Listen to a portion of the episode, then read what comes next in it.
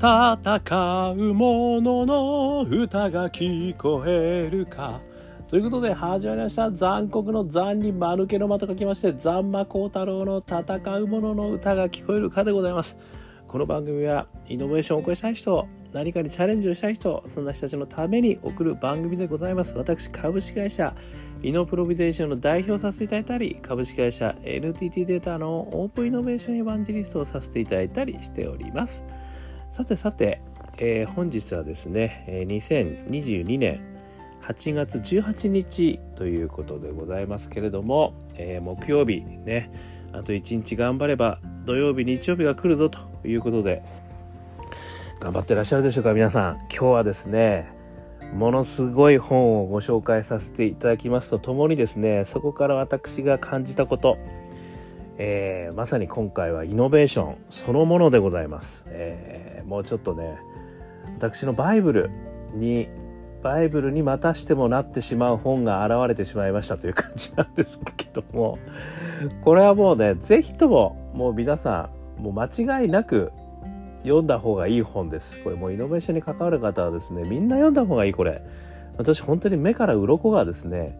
え、何枚も落ちました、えー、どんな本かというとですね、えー、競争戦略としてのイノベーション、えー、内な内田和成さん。著ですね、え、東洋経済新報社。2022年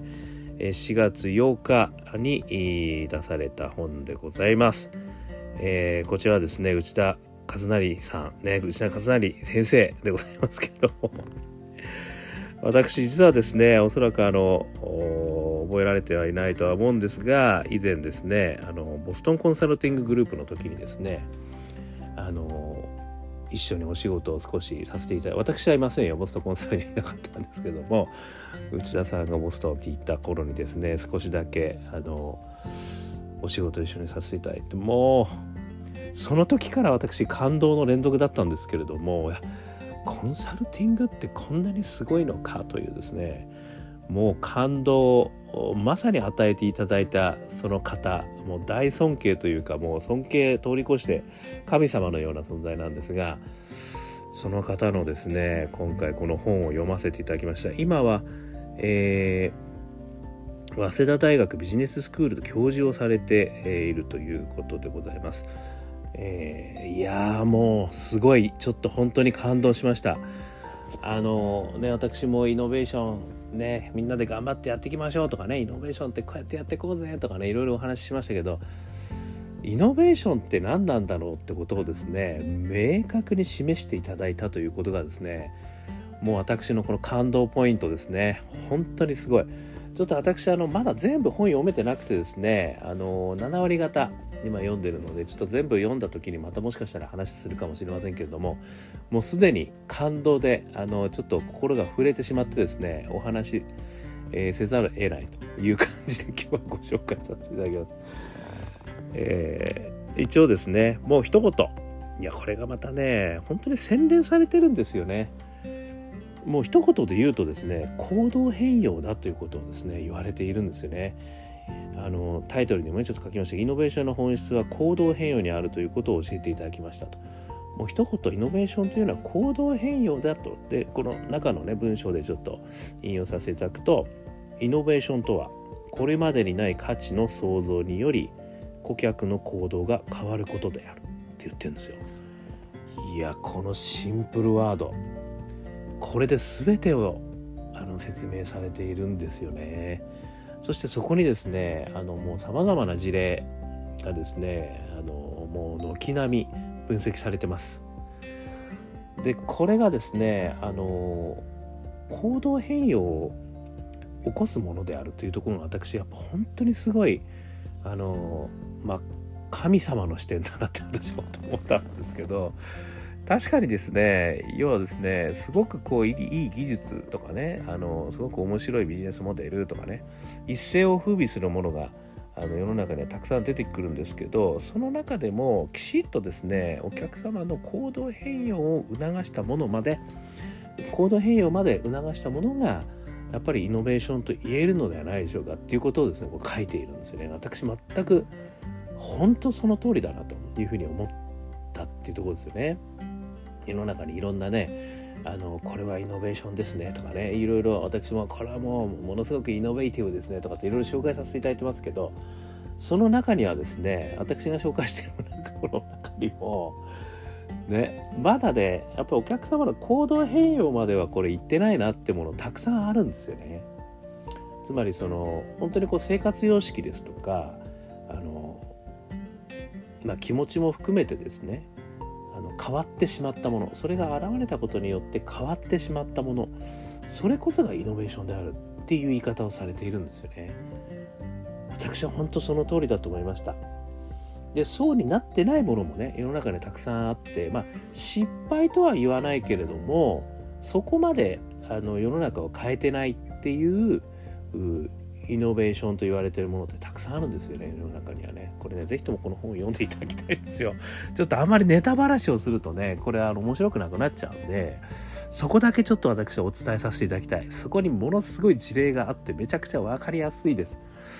でですね、あの、これちょっと下にね、私、こう、Amazon のあのリンクも貼ってあるんですけど、この Amazon のリンクのところにね、少しこう、目次とですね、あの概略が書かれてるんで、ちょっとそこだけ、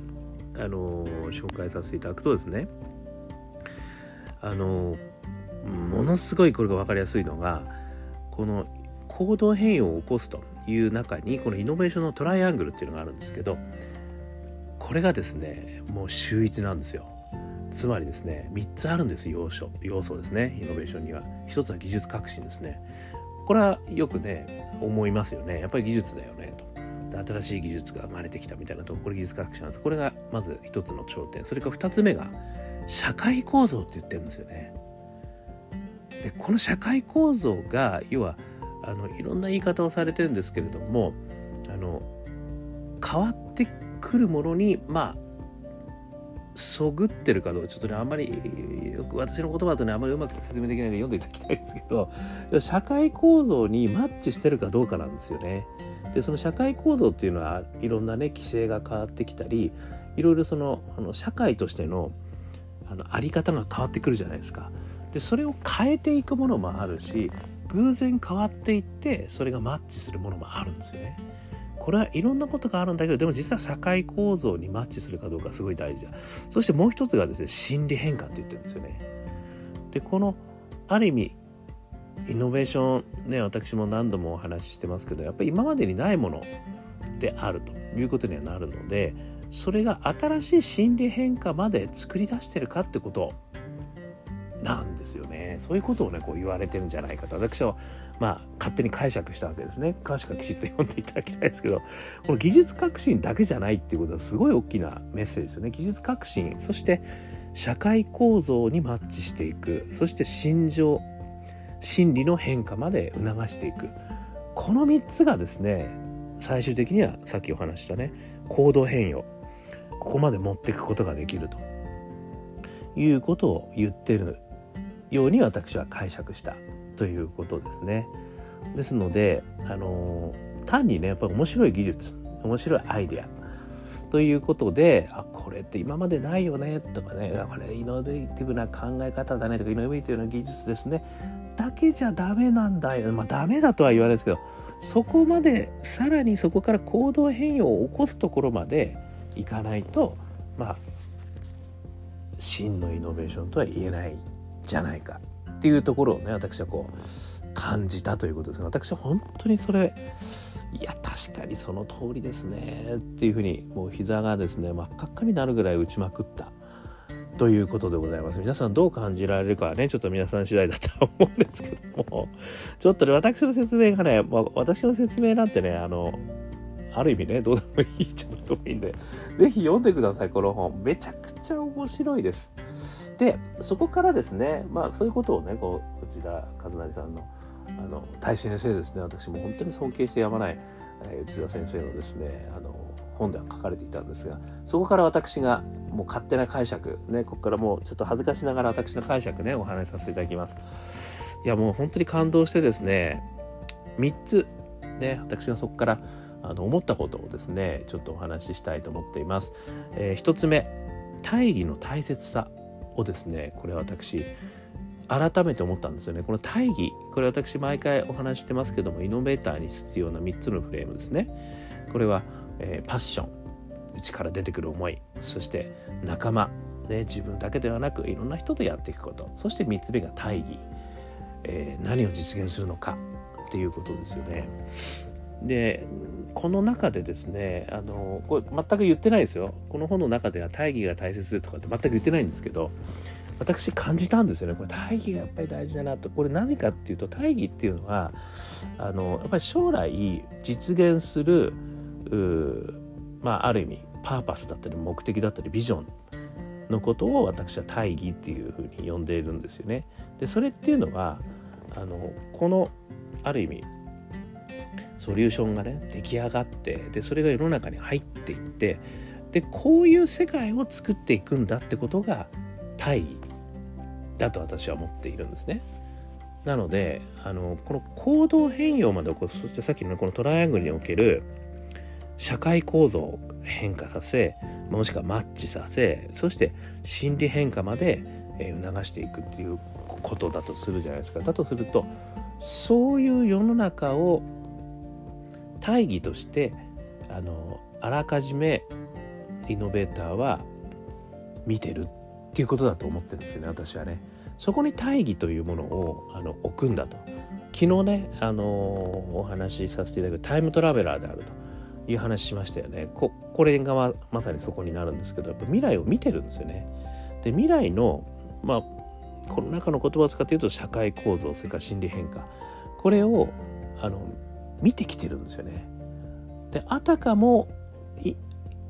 見てきたかのようにこういうふうになるからこれを目指すんだってことで作るのが大義なのでこの大義の設定をですねやっぱりこう最初に明確にしておくってことが実はやっぱりすごく大事だなってことが一つ思いました。なぜならばそこに行動変容をどういうふうにしていこうっていう目的があるからですよね。でそれを目指していくと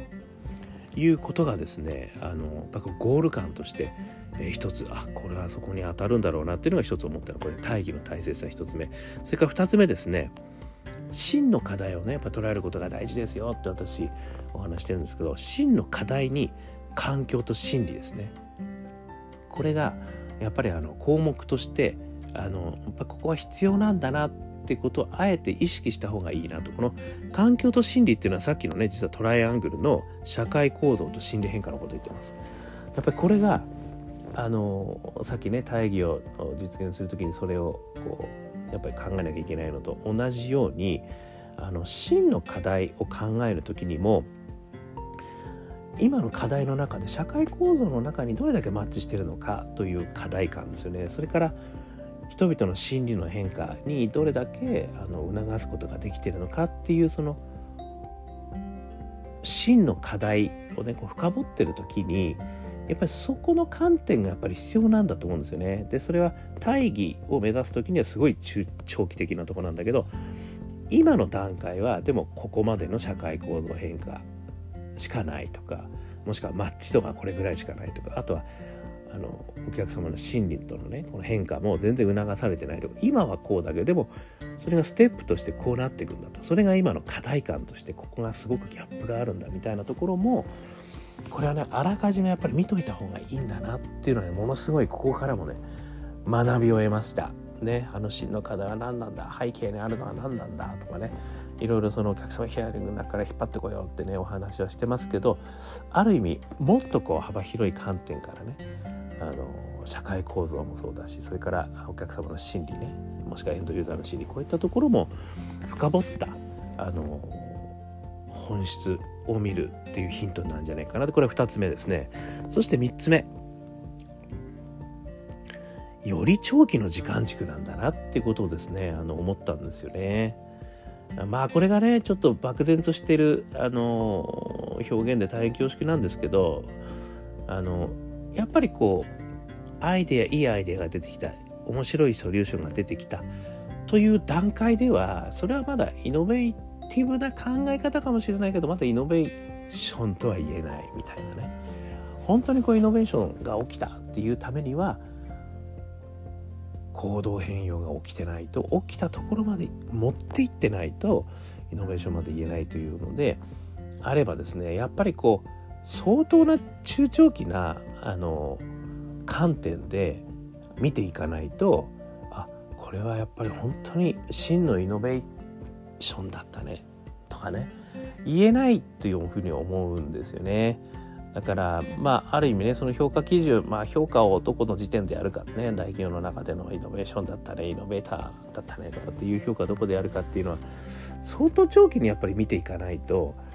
真にその行動変容を起こしたのかどうかっていうところまでやっぱ評価評価軸をこう持っていくためには結構長いやっぱりスパンでですね見ないと本当にイノベーションを起こすっていうことがそれぐらいやっぱこう肝を据えて結膜って中長期でやっていくんだというふうにやっていかないとですね結局そこであのイノベーションは起きないっていうことになってしまうんだろうなって思ったんですよね。まあ何回も言いますけどねいい技術だねは見たことがない先進技術だねもしくはいや新しいビジネスモデル初めて聞いたよねこれはイノベーションだねっていうところだけでねやっぱりこうイノベーションと見てはいけないと本当にそこからが実は勝負であってそこからいかにここであのトライアングルであの、ね、出していただいている通りの社会構造とそれから心理変化ですね。これをどこまで持っていけるのかどこまでマッチできるのかもしくはどこまで変化させることができるのか。これがですねやっぱり本当の勝負になるんじゃないかなっていうふうにちょっと思ったと。いうことでございました、えー、少しでも参考になりましたら幸いでございます。競争戦略としてのイノベーション、えー、内田和成先生東洋経済新報社2022年4月8日、えー、下にですね、えー、Kindle じゃあ Amazon のリンク先貼っておきます。ここにね実はもうこのサマリーまでねこう載ってるんですよ。でもねもこれ読まないとやっぱりねものすごい具体事例がめちゃくちゃ突き刺さってきます。すごいですよ。当にすごい。ということでですね、ちょっとね、私が全く凄さはお伝えできてないと思いますし、この本のね、これはもう見ないとわからないと思いますし、でも私がすごくあの学んだ点としてね、私の解釈、私が普段あの考えてることにね、どうやってあのこの活かせるかっていうとこだったり、それから私なりの解釈、ね、そして感想、をですね、えー、今日はちょっとお話しさせていただきました、えー、少しでも参考になりましたら幸いでございます。ということでアンカー .fm 毎日話してますのでよかったら、ね、登録してみてください、えー、そして、えー、 LinkedIn とかね、えー、Facebook やってますんでもしよかったらコメントいただけると嬉しいです。あとはあ我がアカペラグループ香港ラッキーズ中年ワンダーランド中年不思議国とウェブを検索していただくとストリーミングサイトが出てきますんですごく元気が出る曲ね。えー、ありますんで、よかったら聞いてみてください。そして最後に、オープンイノベーション21の秘密、ね、イノベーションは一人からでも始めることができるということをね、えー、書いたつもりでございます。えー、私が残酷の残に丸けの光る太郎がね、著者として頑張って書いてますんで、よかったらそれも電子書籍、リアルの書籍見てみてください。ということで、今日も聞いていただきましてどうもありがとうございました。それでは皆様頑張りましょう。また明日 Thank you.